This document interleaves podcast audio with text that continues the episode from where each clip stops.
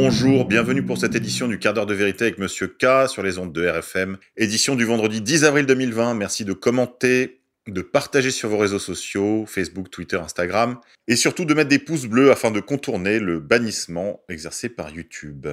Les confrères de la rédaction ainsi que ceux de la radio vous invitent à faire des dons sur le site d'égalité et réconciliation si vous appréciez nos émissions et nos articles. Merci à vous. Coronavirus international. Salvini appelle à ouvrir les églises pour Pâques, car selon lui, sans l'aide du bon Dieu, la science ne parviendra pas à vaincre le coronavirus. Invité samedi 4 avril sur Sky TG24, le chef de file du parti italien La Lega, ancien ministre de l'Intérieur et ex-vice-premier ministre, s'est prononcé pour l'ouverture des églises pour Pâques. Il en appelle au respect des mesures de sécurité indispensables. La science seule ne suffit pas pour vaincre ce monstre. Nous approchons de Pâques et nous avons également besoin de la protection du cœur immaculé de Marie. Il dit soutenir les Italiens qui demandent à ce qu'on les laisse entrer dans les églises de manière ordonnée, composée et hygiénique pour participer à la messe de Pâques, car pour beaucoup le soin de l'âme est fondamental aussi bien que le soin du corps. La Sainte Pâque, la résurrection de notre Seigneur Jésus-Christ pour des millions d'Italiens peut être un moment d'espoir à vivre, a-t-il ajouté, précisant que la visite des églises pourrait être effectuée en respectant la distanciation sociale. Après la pénurie de protections individuelles, masques, gants, surblouses, solutions hydroalcooliques, après les mensonges d'État, les scandales se chassent les uns les autres. Peut-être l'un des pires scandales de cette affaire du coronavirus en France, après la non-fermeture des frontières, le maintien du premier tour, le refus de l'usage de la chloroquine généralisée, ou encore les pratiques euthanasiques dans les EHPAD et à domicile, voici que survient le second scandale des tests, le premier étant l'absence totale de réserve stratégique de tests euh, contre le coronavirus. Cela fait des semaines maintenant que les laboratoires vétérinaires proposent leurs services au gouvernement pour tester massivement la population française, ce qu'ils sont en capacité de faire et ce que le gouvernement leur refuse. On apprend que les laboratoires vétérinaires, qui s'occupent habituellement de tester la présence de parasites dans l'alimentation ou dans l'eau, étaient en mesure de produire jusqu'à 150 000 tests par semaine, et que les autorités gouvernementales françaises n'ont pas donné suite à ces propositions. C'est véritablement catastrophique lorsqu'on le regarde et qu'on compare les chiffres avec ceux de l'Allemagne, qui a testé massivement sa population. La mortalité en Allemagne est bien inférieure. Pour aller plus loin, je vous propose de regarder la vidéo publiée par nos confrères d'Osons Causer. Nos confrères de Capital.fr nous apprennent que Bill Gates va financer le développement de 7 vaccins. En effet, le milliardaire est prêt à mettre la main à la poche pour accélérer la recherche et la découverte d'un vaccin contre le coronavirus. Alors qu'on a appris depuis le début de cette crise que la fondation Bill et Melania Gates avaient mené à bien des exercices de simulation concernant une pandémie de coronavirus, que l'on sait désormais que Bill Gates a promu des solutions d'identification personnelle par le biais d'RFID injectables, il serait temps peut-être de vous préoccuper de ces programmes de vaccination qui deviendront probablement obligatoires et qui croiseront toutes les nécrotechnologies à la fois vaccinales et de contrôle social. Mais dites-vous bien une chose, ce projet de vaccination généralisé, convergent avec les nanotechnologies de contrôle social, ne sont pas une théorie conspirationniste. Ils veulent vous vacciner, ils veulent vous pucer. Réveillez-vous. Il est impossible de vous communiquer toutes les coupures de presse concernant l'actualité du coronavirus. C'est la raison pour laquelle je vous invite à me rejoindre sur mon profil Twitter, Monsieur K, off, O-F-F. Chers amis auditeurs, aujourd'hui je vous propose un bref entretien avec le directeur de notre antenne, Yann Purdom, pour nous entretenir sur la question euh, financière et bancaire. Yann, bonjour. Bonjour Monsieur K. Yann, vous vouliez nous entretenir de ce qui se passe actuellement sur les marchés financiers et dont on n'entend plus parler du fait de l'omniprésence de l'actualité Covid-19. En fait, euh, déjà, je voulais partager un peu euh, le sentiment avec vous que euh, on est en train vraiment d'essayer de nous survendre une, une crise hein, avec ce avec ce Covid-19. Hein. Le calcul des morts est opaque, beaucoup d'hôpitaux sont vides. on a un traitement qui fonctionne, mais apparemment aucun gouvernement semble vouloir utiliser. Et puis la com qui est faite autour de ce Covid-19 vraiment est faite pour que les gens paniquent. Je veux dire, si on était vraiment en guerre, je pense qu'il y aurait une communication beaucoup plus maîtrisée. Et donc du coup, je m'interroge et quand je regarde euh, ces 20 dernières années, je me rends compte qu'à chaque fois qu'il y a eu des crises, et notamment des crises financières euh, assez fortes, ça a toujours été un formidable moyen pour euh, le lobby bancaire et financier d'obtenir ce qu'il voulait. je vous donne des exemples. Il y a eu la, la crise de la bulle Internet, qui a permis derrière d'avoir une politique de baisse des taux massive de la Fed et de toutes les banques françaises. Ensuite, huit ans plus tard, ça a entraîné la crise des subprimes qui a été montée en épingle comme, comme rarement vu dans tous les médias qui a permis euh, de faire sauter le verrou psychologique sur euh, ce qu'on appelle le quantitative easing, en fait, c'est-à-dire des, politiques qui sont complètement euh, non conventionnelles et qui, et qui passaient pour complètement hérétiques avant. C'est la monétisation de la dette, en fait. C'est les banques centrales qui rachètent des dettes sur les marchés pour les liquidifier, si je puis dire, pour faire très court. Voilà. Et ça, c'était quelque chose qui n'était jamais vu avant. Dans la science économique, c'était vraiment, je vous le dis, c'était une hérésie. Bon, et maintenant, bah, c'est la monnaie courante. Ensuite, on a eu la crise des dettes souveraines, je ne sais pas si vous vous rappelez, avec la crise euh, des dettes euh, grecques et italiennes, avec euh, Merkel et Sarkozy qui étaient montés au créneau, et in fine, on a créé un fonds de sauvetage pour racheter les obligations d'État de ces pays. Mais en fait, ce qu'on n'a pas dit dans la presse, c'est surtout un, un sauvetage des banques françaises qui avaient acheté massivement sur ces obligations-là, notamment grecques et italiennes, et qui allaient droit à la faillite si jamais il y avait eu un défaut d'un de ces deux pays. Ça aurait d'ailleurs été la meilleure chose à faire pour un de ces deux pays. ça aurait été de faire des défauts et de sortir de l'euro. Enfin, ça, c'est un autre sujet. Et là, nous avons eu la crise des ripos. Euh, d'ailleurs, vous m'avez interviewé à ce sujet-là, où là encore, on a eu une intervention massive des banques centrales sur le marché des ripos. Pour faire court, pour résumer, à chaque fois qu'il y a eu des crises, euh, le système bancaire a obtenu ce qu'il voulait. En hystérisant euh, le, débat public par une presse et des experts aux ordres, euh, auprès d'une masse euh, bah, qui est quand même largement ignorante euh, de, toutes ces questions, mais qui comprend bien inconsciemment que le, chantage qui lui est fait, hein, c'est que si le système bancaire s'effondre, tout s'effondre et leurs économies peuvent partir en fumée. Et donc à chaque fois, les, les, les citoyens sont pris de court, les politiques également, et à la va-vite, ceux qui nous ont mis dans cette situation-là nous font voter le poids dans la précipitation ce que je voulais dire, c'est que euh, le problème, c'est que cette, cette hystérisation euh, du débat, en fait, nous, nous empêche de, de, de, nous poser les, les, vraies questions, en fait. Et, et, la, et la, question euh, fondamentale, c'est l'architecture du système, du système économique et monétaire actuel, qui, repose en fait sur ce qu'on appelle l'argent dette, c'est-à-dire une, monnaie mise en circulation dans l'économie qui provient d'emprunts contractés par les agents économiques et qui ne repose sur rien de tangible, en fait, uniquement sur la promesse d'un remboursement futur. Et les banques sont au cœur de cette architecture-là, car elles ont la responsabilité de créer justement cet argent ex nihilo, c'est-à-dire à partir de rien. Et, le souci, si vous voulez, c'est que donc elles créent de l'argent euh, soit un, un, emprunt. Quand celui-ci est remboursé, euh, cet argent est détruit. C'est des simples jeux d'écriture, si vous voulez, dans, ces comptes. Mais lorsqu'on rembourse une banque, on ne rembourse pas uniquement le capital.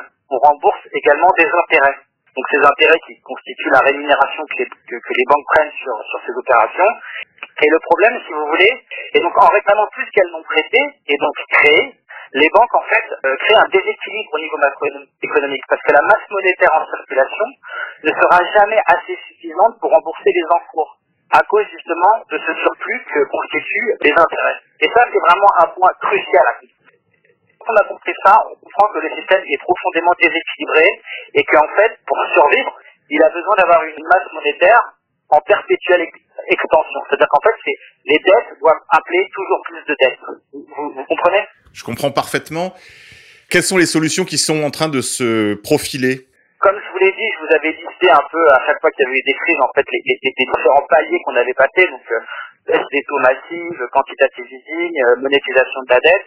Et là, on voit bien que euh, la, la, petite musique qui est jouée dans, dans les médias, c'est euh, ce qu'ils appellent l'hélicoptère monnaie, c'est-à-dire euh, littéralement la métaphore de, de, de jeter des, des, billets de banque par hélicoptère à la population. Qui, qui ramène aussi à l'idée de revenu universel, en fait, c'est-à-dire de créditer les comptes de chaque citoyen d'argent, quand même ces gens n'auraient pas à travailler pour, pour gagner cet argent. Et en fait, qu'il faut bien comprendre euh, là-dedans, si vous voulez, euh, ça implique un risque énorme d'inflation. Parce que en 2008, quand ils ont mis en place les politiques de quantitative easing, si vous voulez, c'était des politiques qui étaient euh, restreintes au marché financier. Donc effectivement, il y a eu une énorme inflation sur les actifs euh, financiers et même immobiliers. Mais si vous voulez, les biens et services euh, de la vie de tous les jours de M. Tout n'étaient pas impactés. C'était vraiment de l'argent qui est resté en circuit fermé sur les marchés financiers. Donc effectivement, il y a, eu un accroissement, je vous dis, d'actifs et même de, matières premières comme le, le, pétrole. Et dans la vie de tous les jours, l'inflation était encore maîtrisée justement parce que euh, elle ne touchait pas la sphère économique euh, réelle. Le problème avec l'hélicoptère monnaie, si je peux dire, c'est que là, euh, en créditant l'ensemble des citoyens euh, d'argent, on crée de la monnaie vraiment qui va se répercuter dans l'ensemble de l'économie. Et là, vraiment, on a un risque très très fort d'inflation. Alors les gens peuvent se dire, oui, mais euh, pour une fois, euh, le simple citoyen euh, sera la fête, si je puis dire, euh, et qu'il avait été oublié en 2008.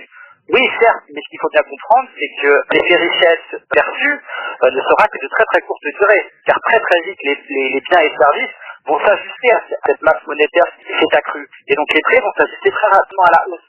Et donc euh, finalement, le pouvoir d'achat euh, ne s'en trouvera euh, aucunement amélioré, si, si, vous voulez. Et en outre, le problème avec ce genre de politique, et c'est un peu, si vous voulez, la politique qu'il y avait eu euh, Mitterrand en 1980 quand il avait fait une politique de relance, c'est-à-dire que le peu de consommation que ça va générer à court terme partira dans des biens produits à l'étranger. Et là, je pense à l'Allemagne et, à la Chine surtout.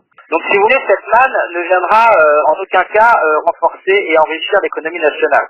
Et surtout, et c'est vraiment là, j'insiste sur ce point, c'est que ça va vraiment ouvrir la voie à une spirale inflationniste qui va être très compliqué ensuite pour la Banque centrale de, de juguler. Euh, l'augmentation des prix entraîne une demande euh, d'augmentation des salaires, puis une augmentation du coût de production, et donc une nouvelle augmentation des prix. On comprend le, le, le cercle vicieux qui, se met en place. Et, euh, et, ce type de scénario s'est produit à maintes reprises par le passé, et le, plus grand exemple c'est qu'on a, c'est pendant la, en Allemagne, avant la guerre, avec la République de Weimar, où les commerçants ajustaient plusieurs fois par jour les prix euh, sur, leurs étapes. Donc l'histoire montre très clairement qu'il est très difficile de juguler de, tels phénomènes sans prendre des mesures drastiques qui ne sont pas sans conséquence sur nos sociétés et nos, libertés individuelles.